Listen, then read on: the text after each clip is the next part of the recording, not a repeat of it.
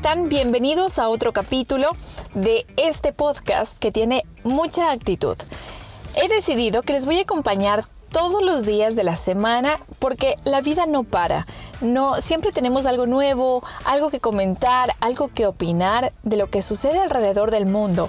Y bueno, me enfocaré de alguna manera también en donde estoy. Me encuentro en Houston, Texas, eh, ya un par de años acá y me parece muy interesante lo que va sucediendo día a día. Aquí la vida vuela, eh, todo es enfocado mucho al trabajo, obviamente muy digno del capitalismo, pero la gente pues siempre está innovando, están emprendiendo, hay muchísimos proyectos acá que se están poniendo ya en, movimiento al 100% porque les digo, hoy que es lunes 15, 15 de marzo, iba a decir 16, 15 de marzo, pues prácticamente Texas está abierto al 100%. ¿A qué me refiero? Que ya dieron la orden hace aproximadamente dos semanas atrás, una semana atrás, de que eh, todo se puede abrir. Ya eh, después de un año de pandemia, pues pueden, podemos volver de alguna forma a la normalidad, eh, cuidando la distancia social. Según estudios, Ah, ya no son seis pies, sino tres, tres pies, los que deberíamos mantener para estar a salvo de, contagiarnos de cualquier enfermedad, especialmente de COVID. Así que es una buena noticia, poco a poco nos vamos acercando un poquito más. Eh, espero que ya pronto esto pueda pasar y no solamente aquí en Houston, sino donde se encuentren ustedes, donde quiera que estén escuchando, puedan sentir ya otra vez esa, esa tranquilidad de estar cerca de las personas que quieren, de los amigos, de la familia cuántos hemos dejado de ver a familia por, por, por todo este gran problema del COVID. Así que bueno, acá les digo, eh, poco a poco ya va tratando de tomar esta, normalidad. Eso sí, las mascarillas, pues a pesar de que el gobernador en, Texas dijo que ya no es obligatorio usarlas, muchas personas han decidido seguir usándolas y muchos lugares han decidido obligatoriamente que tú entras con mascarilla.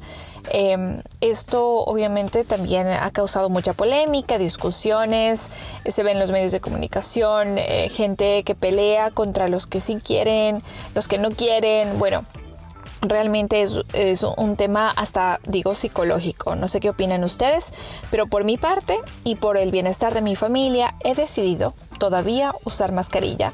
Esto no ha pasado el 100%. Yo no estoy vacunada, eh, mi familia tampoco. Hablo de, mi esposo y, Maximiliano. Somos tres en mi casa, pero alrededor tenemos otras personas que también pueden ser vulnerables, así que todavía eh, usamos mascarilla. Como les digo, no nos hemos vacunado. Por lo menos sé que varias personas aquí tienen ya, eh, ya han publicado que, están vacunadas y no necesariamente personas de tercera edad o personas que están trabajando en primera línea, no, ya está abierto prácticamente la vacunación para la sociedad y eso es una noticia muy buena que me alegra mucho por donde estoy, pero también me entristece porque me encantaría que llegue a otros lugares y a otros países que realmente lo necesitan. Y, que llegue a las personas que lo necesitan, porque ese es otro drama en realidad, que no llegue a las personas que realmente lo necesitan ahora, sino que pues la famosa viveza criolla, como le decimos nosotros en Ecuador, eh, va primero para, los más cercanos a los que tienen la posibilidad de, hacer llegar la vacuna. Así que es algo que les puedo contar desde acá. Veo un montón de gente de mi edad, yo tengo 33 años y, muchas personas de mi edad pues ya dicen, ya finalmente me vacuné. Yo tengo un poquito de, dudas y un poco de temor, pero es más como todo lo que se dice en los pasillos. No sé ustedes, ¿se pondrían la vacuna inmediatamente? Yo creo que muchos dirían que sí. Yo también creo que al final lo voy a terminar haciendo porque no quiero contagiarme de este, de este virus.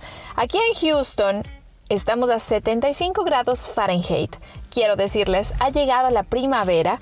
Eh, ¿Eso qué quiere decir? En grados centígrados, a esta hora, más o menos, que son las 2 de la tarde, Estamos a 24 grados centígrados, es decir, 75 Fahrenheit. Está calientito, hay humedad, esta ciudad tiene muchísima humedad y entonces se siente más el calor. A mí me encanta. No, por ejemplo, lo que está pasando todavía en Nueva York. Eh, hace mucho frío, están a 37 Fahrenheit, que quiere decir 3 grados centígrados. En Colorado, pues lamentablemente están pasando por una tormenta de nieve terrible. Eh, pero bueno, acá por lo pronto pasó. Y esta semana, una de las cosas que quiero compartir con ustedes es que oficialmente empieza eh, las vacaciones de primavera, el famoso Spring Break. Y eso me llama la atención y yo pensé en un punto que esto se daba en todas las, en todo el país al mismo tiempo. Pues no, es un, una duración de más o menos un mes en donde cada uno de los estados va tomando su spring break según cómo eh, pues va pasando todo el tema invernal.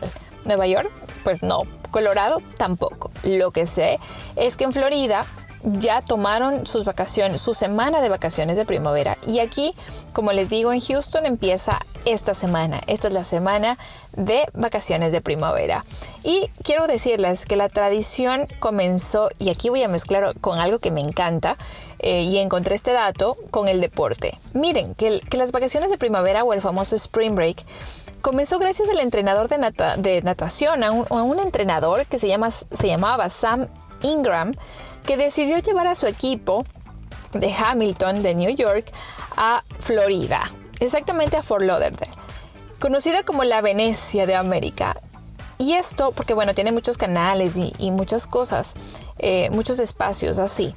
Y cuando este, este entrenador de natación se percató de los beneficios que tenía este viaje para el equipo, que los llevaron durante una semana, decidió convertirlo en un evento anual y la localidad vio en este hecho una oportunidad turística, imagínense, y decidió organizar el primer foro de entrenadores de natación. Estoy hablándoles de 1938 hace un montón de tiempo atrás. La natación se entremezclaba con, imagínense, el alcohol, eh, con el, llamado, la, atención de muchos estudiantes de, Estados Unidos, porque era, era más un momento de relax, de esparcimiento, pero claro, bebían un montón, había muchísima fiesta, y decidieron empezar sus, muchos estudiantes sus vacaciones de primavera en Florida. Esto provocó muchos problemas también porque no solamente era alcohol lo que empezaba a ver como en demasía, sino también sexo descontrolado, pues drogas descontroladas, entonces los jóvenes estaban desesperados por salir de sus vacaciones de primavera e irse a agarrar camino a Florida. Esto realmente no gustó a, los gobernadores y a la gente de ahí. Eh, lucharon mucho porque se corte el spring break y esto lo eh, provocó que, que imagínense mucha gente se vaya para otros lados. Así que, ¿a dónde se fueron? A México. Desde entonces, desde que dijeron no más, Florida y Fort Lauderdale no es un lugar para, eh, para ir a vacaciones de primavera. Se cortó, se cerró y obvio muchos negocios también quebraron. Pues México, desde ese entonces, hace, les hablo mucho tiempo cuando se decidió esto, ya casi en el 2000, eh, México es el destino principal de los estadounidenses para pasar el Spring Break. Es uno de los destinos, ¿no? Aunque desde hace meses pues ya están sufriendo declives, especialmente porque hay mucha ah, delincuencia e inseguridad. Y miren que el Spring Break, los lugares para pasar Spring, Break en México son Acapulco, Cancún, Panamá City, eh, Florida, bueno, y las islas de, Texas, de South Padre, que se llaman. Estos lugares son como los lugares más, más elegidos por la gente. ¿Por qué? Porque quieren salir del frío del invierno y buscar un lugar donde hay calorcito donde hay, eh, pues puedan pasarla bien y haya fiesta, mucha fiesta. He visto fotos en donde la gente está amontonada en las playas, en raves y otras cosas más. Pero imagínense, con esto de COVID, pues no sé si es que vaya a haber este nivel de fiesta. No creo. Eh, en Florida han estado cerradas algunas de las playas, hay muchas restricciones todavía. Así que eh, hay que tomar precauciones con eso, pero ya oficialmente empieza la primavera con el Spring Break. Y además, a partir del el domingo, ayer, domingo 14, pues se cambió ya el horario en los Estados Unidos. Se, para nosotros se recorre una hora más, ya se acabó el, el, horario de invierno y llega el horario de verano. Quiere decir que nos adelantamos una hora más y eh, así para también aprovechar el día. Esto es, se hace siempre en el invierno y en el verano cambia la hora, así que todos tenemos que ajustar los relojes y eso provoca por ahí un, par de días hasta poder como reorganizarse mejor.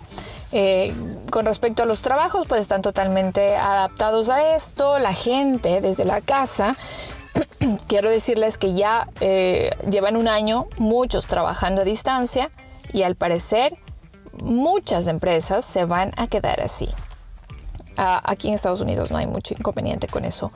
Eh, hay facilidades de movilizarse si quieres. Hay oficinas que dicen si quieres ven tres días, si quieres no vengas la semana, pero con tal de que cumplas tus 40 horas laborales, está todo perfecto. Y la gente cumple y la gente lo hace. Así que son algunas de las novedades que pasan aquí en el día a día en Estados Unidos, en Houston. Pronto les contaré cómo viene la cosa con respecto a la primavera. Oigan, y en deportes, el fin de semana hubo partidos buenísimos. Déjenme decirles que los que no pudieron estar atentos y les gusta el fútbol mexicano, pues hubo el clásico Chivas América. América arrasó arrasó a Chivas. Eh, fue una goleada eh, es más, déjenme decirles que este partido provocó muchísimas molestias porque eh, Chivas le ganó 3 por 0. Eh, perdón, América le, le ganó 3 por 0 a Chivas y esto causó mucha molestia, como les digo.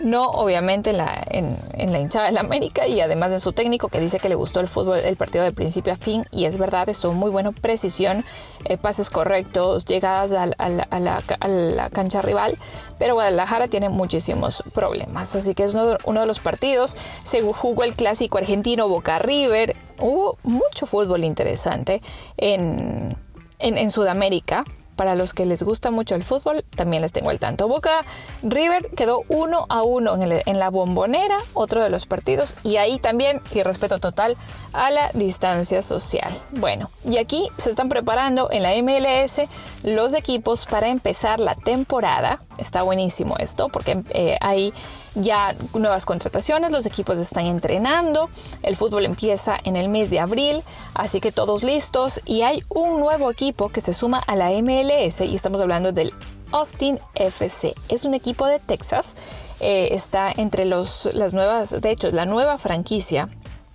y quieren hacer ya su debut en e, ya en, este año, así que estarán formando parte de esta liga. Tenemos otro equipo entonces aquí en Texas y obviamente que les voy a estar contando. Ya está, eh, obviamente Houston Dynamo, está en Dallas, Austin, así que ahí les tengo el tanto con el fútbol y, y, qué es lo que va a ofrecer este equipo y qué es lo que busca. La MLS busca expandirse. Es más, les cruzo el dato si es que no lo han leído. Están hablando de la posibilidad, posibilidad, todavía es un entre rumores de que Leonel Messi pueda venir a jugar a la MLS. ¿Saben lo que sería eso? Definitivamente tratar de explotar el fútbol en los Estados Unidos porque es lo que quieren hacer. Bueno, con estos datos y este reporte deportivo, eh, les mando un abrazo, les dejo hasta la próxima, es decir, hasta mañana. Seguimos hablando de lo que sucede en el día a día en el mundo, aquí en Estados Unidos, y por ahí les cuento una que otra cosa de lo que me pasa a mí como experiencia, para motivarlos y para que, obvio, siempre cada cosa que haga tenga mucha actitud.